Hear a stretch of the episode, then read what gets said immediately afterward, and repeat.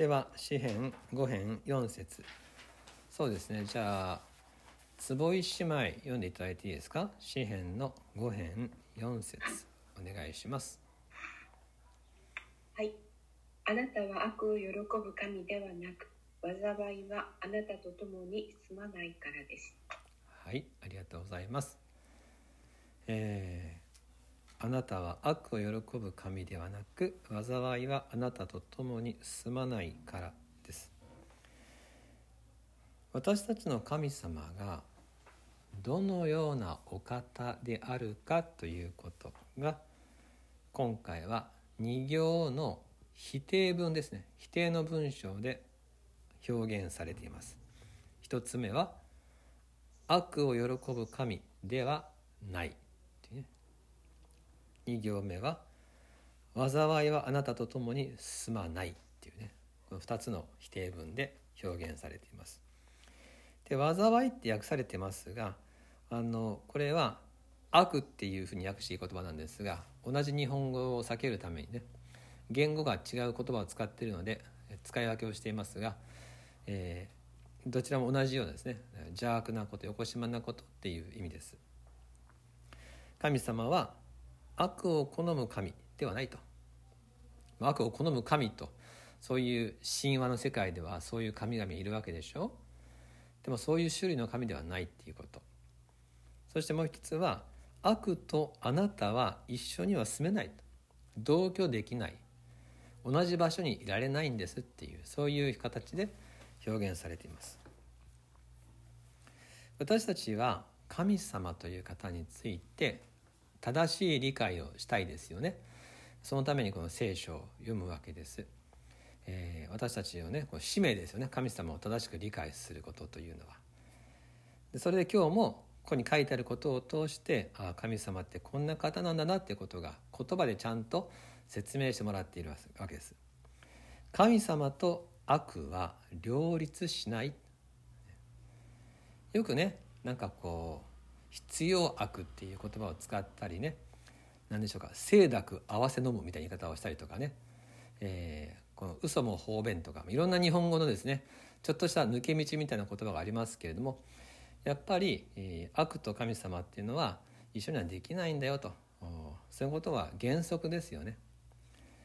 でこのことはダビデにとっては喜びだったわけです。私たちの神様は悪とはですね、えー矛盾する方悪と一緒には住まない方。詩篇におけるそもそも悪って何なのか。これはあの押さえておきたいところですね。悪とは何か。で悪っていうのは神様と人を愛さないことです。それが詩篇でいう悪ですね、えー、御言葉に聞かないと。神様の言葉を聞こうとしないこと。そして人に対してですね人のことを悪く言ったり傷つける生き方。こういう生き方がですね悪なんですね。神様と人を愛さない。神の言葉を聞かず悪い言葉で人を攻撃する。でダビデはそういう人々の攻撃の中によく身を置いてたわけですね。悪く言われたり神様に従おうとしているのにその生き方を真っ向から反対してくる。そういう人たちの中に置かれてました。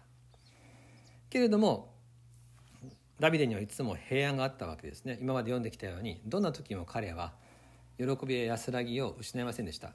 その理由が今日あるわけですね。神様が私と共にいてくださるっていうことを彼は知っているわけです。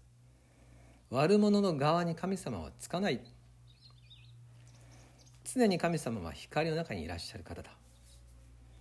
だからダビデはどんなに、えー、この悪しきものが自分に襲ってきても安心だったわけです。神様はこっちにいると。私は神様の側についてるから。安心だって言えたわけですね、えー、神が悪を喜ばず災いと共に住まない神であると。ということはダビデにとって喜びでした。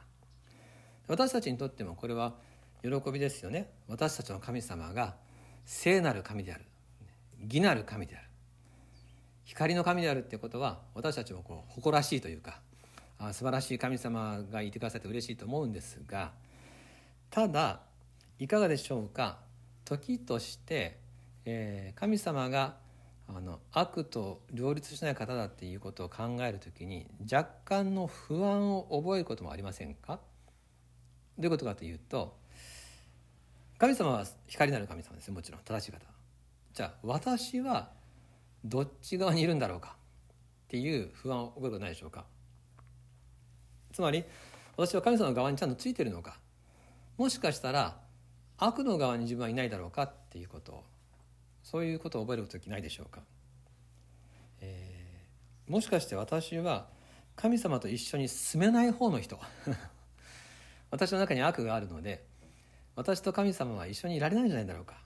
弾かれる側の方にいるんじゃないかなっていうそういう不安をね覚えることないでしょうか。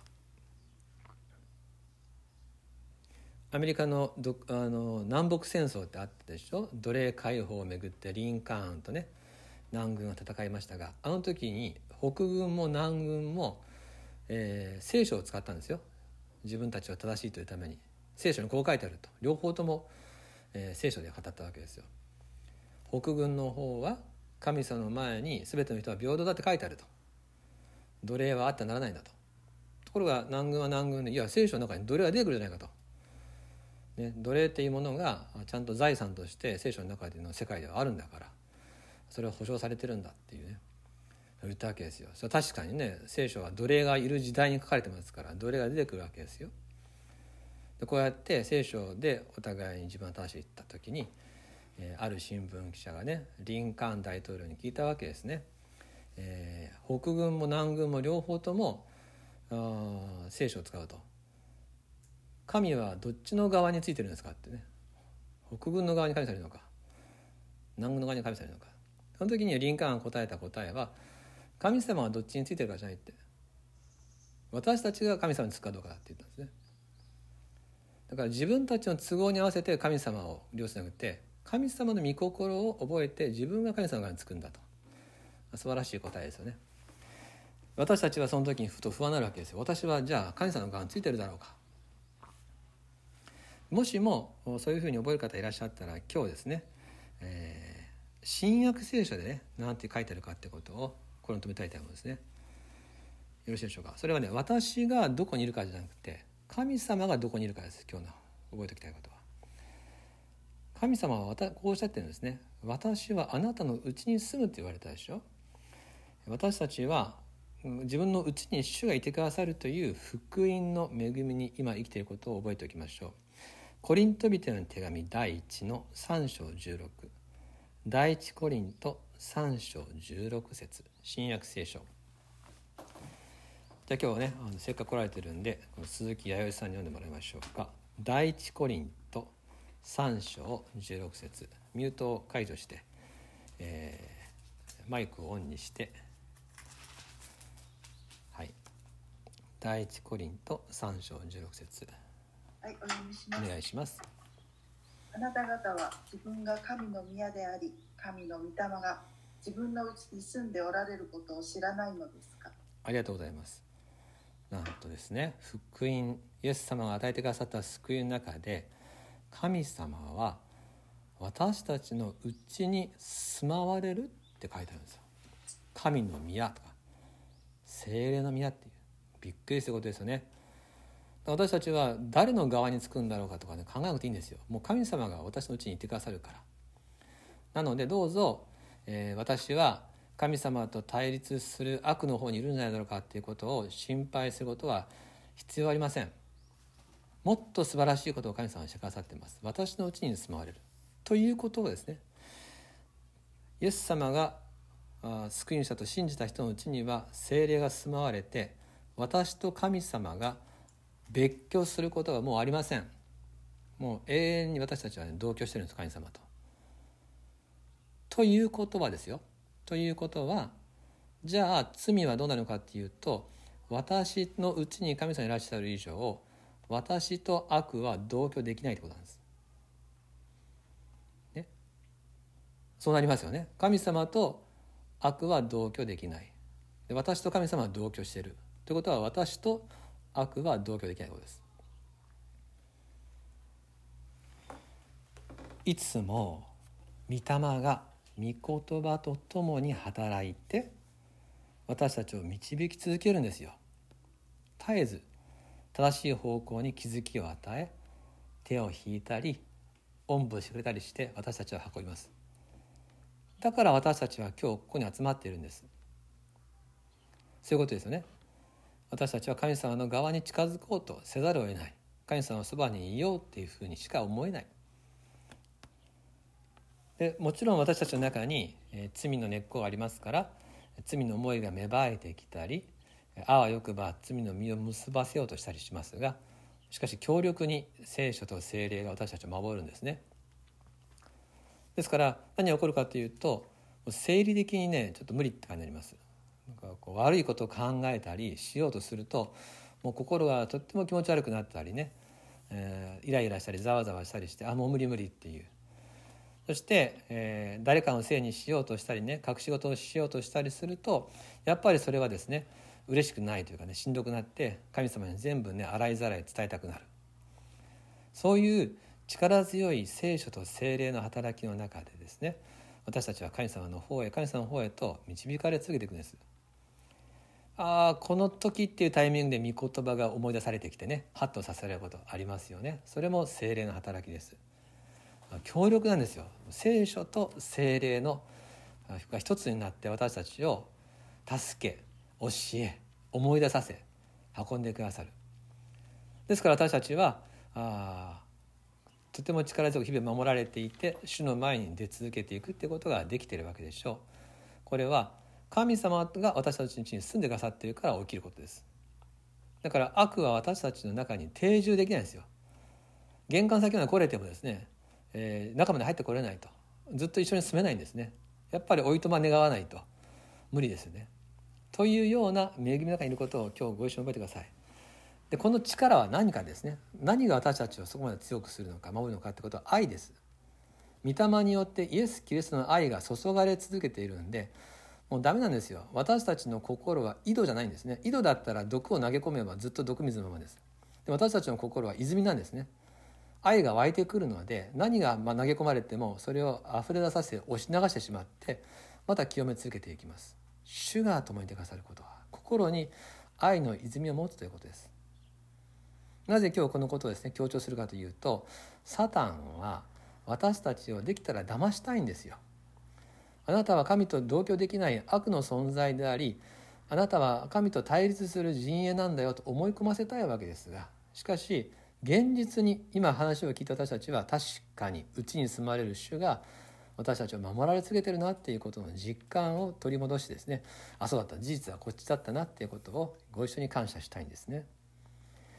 愛が注がれている。導かれ続けているというこの身の幸いを今日もご一緒に感謝して私をダビデがしたようにますます神様に差し出して大胆に祈っていく私たちでありましょう。神の子供たちはもっと神様に大胆に信頼して甘えて大丈夫です。